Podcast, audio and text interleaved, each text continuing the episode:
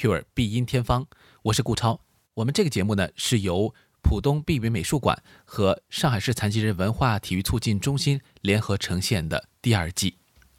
那么今天的节目是我们第二季当中这个中国主题，或者说是呃和中国的民族音乐相关的这个话题，呃进行当中的第二期。上一期呢，我们讲了南方的，应该说主要是江南地方的一些笛曲。那么今天呢，我们继续还是竹笛的话题，为大家分享，或者说把大家带到北方去。那么说到北方的笛子的作品和代表人物，冯子存和他的《喜相逢》当然是最具有代表性啊，最著名的。那么这个作品的来源也很复杂，音乐当中有内蒙古的一些民间音乐元素。也有吸收到了华北地区以后啊，在山西以及啊河北等等这些地方，呃，他们的一些地方戏曲当中又吸收进来。如果我们两期节目连着听的话，你不难发现，今天我们的节目包括这首《喜相逢》，都是体现出了笛子粗犷的一面。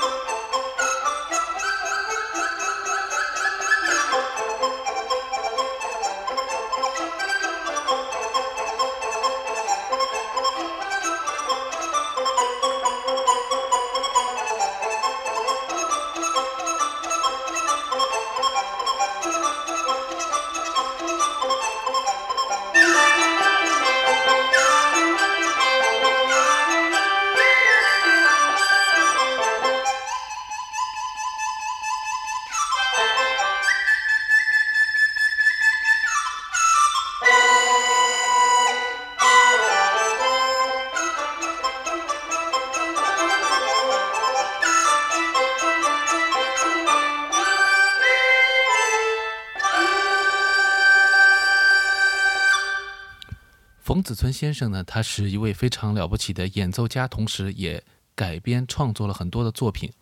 刚才我们听到的这个曲子，其实就是他的一个代表作了。那一说到这个《喜相逢》啊，这当中你可以听到一开始还是比较缓慢的，有一些比较呃散板式的这样的行进。那最后呢，就是进入了一种欢乐的团聚的一种气氛。那我想啊，欢乐也好，团聚也好，都是。呃，北方音乐文化当中非常重要的一个主题，几乎啊，你可以看到大部分的作品，啊，除了像《信天游》啊，它可能是在一个空旷的地方，它是对着远方去歌唱，那它可能也是有一些呃情境在里面，农村劳动的这个环境在里面。但是很多的乐曲往往都有着一些比较偏呃欢乐啊，呃团聚啊。或者说是过年气氛比较浓厚的一些欢乐的歌曲，那么这一点上面呢，呃，在北方的音乐当中似乎体现的更为明显一点。当然了，相比日本的物哀来说，那中国人的情怀当中更多的是追求一种欢乐、积极，一种非常豁达的人生态度等等啊。那么在这些乐曲当中也经常体现出来。那么接下来呢，我想再给大家分享的一首也是呃来自冯子存他整理改编的一个曲子，叫做《五梆子》。那么这个梆子一听就是感觉就是跟戏曲有关。那么这个呢是二人台的戏曲当中啊，呃，包括华北地区的一些其他的很多的呃器乐曲当中流行的一个曲牌。那冯子存先生他改编的这个版本呢，也体现出了一种粗犷的一种奔放的性格。那么在音乐上面呢，有很多的反复，但是每一次的反复会有很多的技术上的挑战。那也给人听来是有一种啊特别的炫技的快感。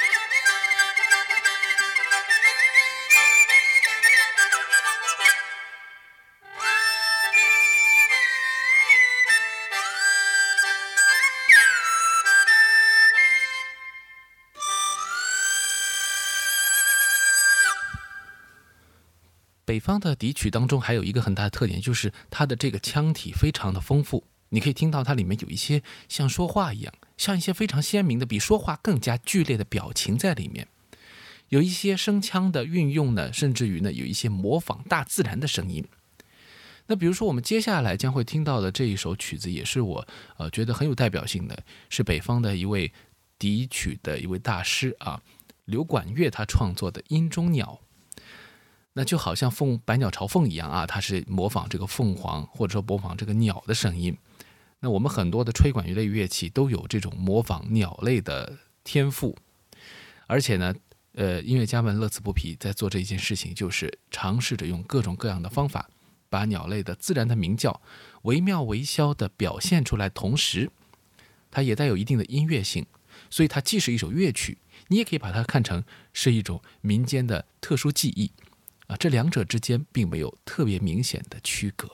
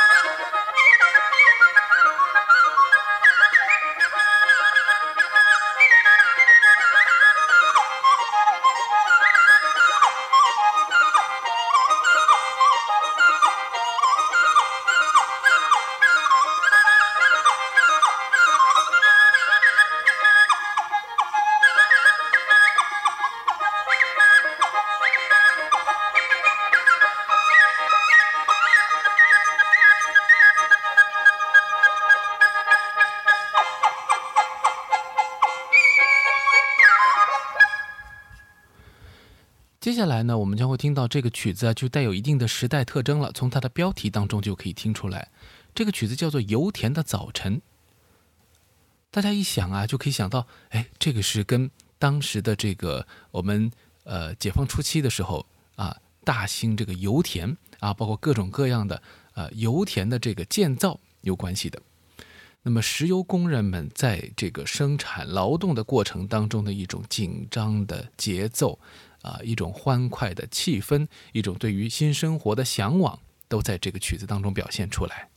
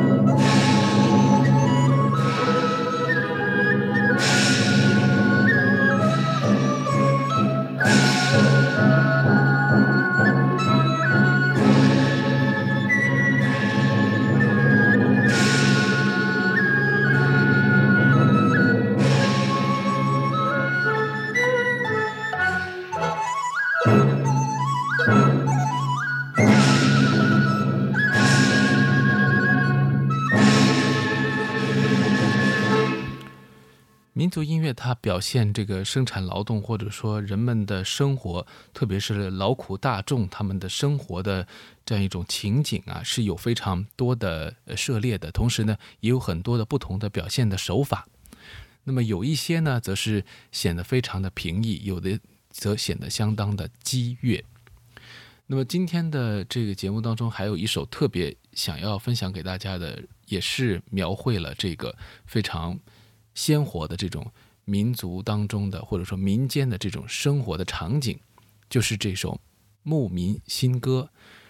呃，这是七十年代的一首笛子曲，那也现在是一个经典作品。这当中呢，就有。一说到牧民，大家就想到了，一定是跟这个，比如说内蒙古啊相关的。确实，他用到了内蒙民歌的一些旋律曲调。那么，呃，这当中呢，有这个跑马的场景啊，有